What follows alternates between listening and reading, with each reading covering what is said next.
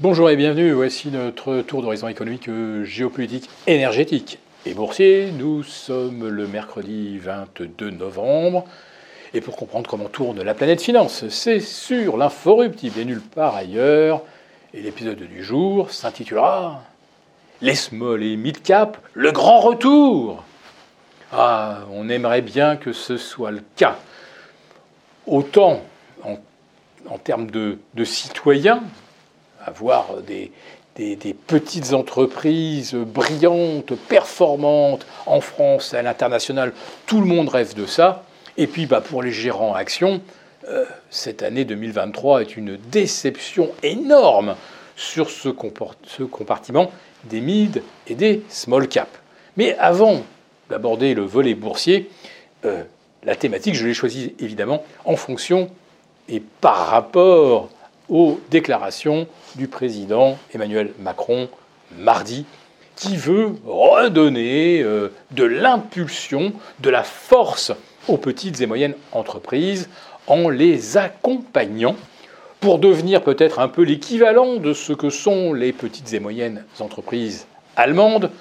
Bon, en fait, c'est plutôt des grosses moyennes entreprises qui ont des statures internationales. On en compte très peu en France.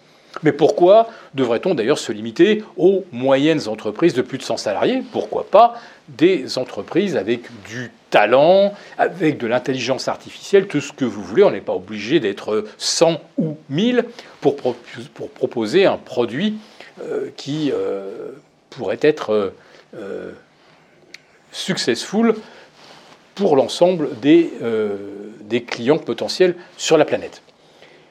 Le problème, c'est qu'en France, chaque fois qu'on décide d'une aide ou qu'on décide euh, de, normer un secteur, c'est une véritable catastrophe, un cauchemar kafkaïen. Alors, nos petites et moyennes entreprises, on va les aider, certes, mais dans quel cadre euh, Pour quel type d'exportation Auprès de quel pays Avec quelle garantie de la COFAS? Si cela nécessite pour chaque PME ou PMI de remplir des pages et des pages euh, de, renseignements, et puis ensuite il faut faire un parcours du combattant pour obtenir des, des aides qui seront conditionnelles, etc., euh, ça risque de, décourager. Il ne faudrait surtout pas que l'aide aux petites et moyennes entreprises ressemble à ce qui est devenu les DPE, vous savez, les diagnostics de performance énergétique, parce qu'on avait décidé qu'il fallait que les logements en France deviennent plus performants. Et on aboutit à une véritable usine à gaz qui, en plus de ça, est complètement tubuesque, puisqu'en fonction de celui qui vient faire le diagnostic, vous pouvez vous retrouver avec une note infamante euh, de type G, ou vous pouvez vous retrouver aussi bien avec une notation D ou E. Je vous prends un exemple tout simple. Vous avez un diagnostiqueur euh, qui remplit ses cases, et puis à la fin, la machine vous dit, voilà, ce logement va coûter 300 euros par mois d'électricité. Alors vous, vous avez beau sortir votre facture en disant, mais pas du tout, l'année dernière c'était 150, vous rajoutez 10% parce que c'est ce qu'on nous promet pour le 1er janvier, bon, on va arriver à 165, on ne sera jamais à 300. Ah ben non, moi, dans mon modèle, c'est 300, et donc vous avez, PAM, vous avez la lettre G. Qu'est-ce que vous voulez répondre à cela?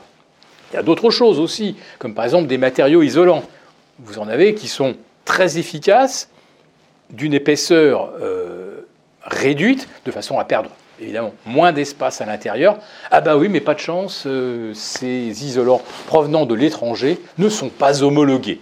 Donc même si vous en avez fait poser chez vous, ben, vous allez euh, être mal noté parce que votre épaisseur d'isolation n'est pas suffisante. Donc il ne faudrait surtout pas que l'aide aux petites et moyennes entreprises ressemble à tout ce que l'État euh, touche par ailleurs et qu'il transforme en cauchemar kafkaïen. Maintenant que les PME et les PMI retrouvent la faveur de l'État et des actionnaires, alors ça, évidemment, on ne peut être que pour. Regardez la trajectoire des PME PMI coté en bourse, c'est un véritable désastre cette année. C'est la pire année, je pense, depuis 2008 ou 2009, une sous-performance pareille. Eh bien, elle s'explique parce que d'un seul coup, tout l'argent est aspiré vers les 7 fantastiques ou les 10 magnifiques. Et là aussi, c'est un phénomène incroyable, puisque les 7 fantastiques pèsent en termes de capitalisation autant que la totalité des entreprises non américaines cotées dans le monde, toutes les valeurs euh, d'Euronext, celles qui sont extérieures à Euronext, plus le Japon, plus la Chine, plus l'Amérique du Sud, plus, si vous voulez, Singapour, Hong Kong, eh bien, les 7 fantastiques sont plus fortement capitalisés que la totalité des autres actions non américaines. Et les 10 magnifiques représentent à peu près 50% de la capitalisation du SP 500, ce qui signifie que bah, même si les 490 autres montent ou baissent, finalement, ça n'a quasiment plus aucune importance. Ça ne joue plus sur la trajectoire des indices. Et puis, bah, je rappelle que la plus petite des sept fantastiques, sa capitalisation, elle est supérieure à quoi? Eh oui, au Russell 2000, aux 2000 petites et moyennes entreprises cotées aux États-Unis.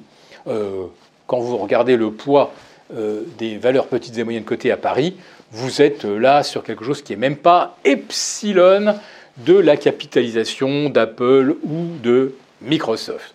Donc oui, effectivement, il y a peut-être de l'espoir avec les petites et moyennes entreprises, mais avant que l'engouement revienne en bourse, il va falloir vraiment que l'État parvienne à convaincre. Et ça, c'est pas gagné.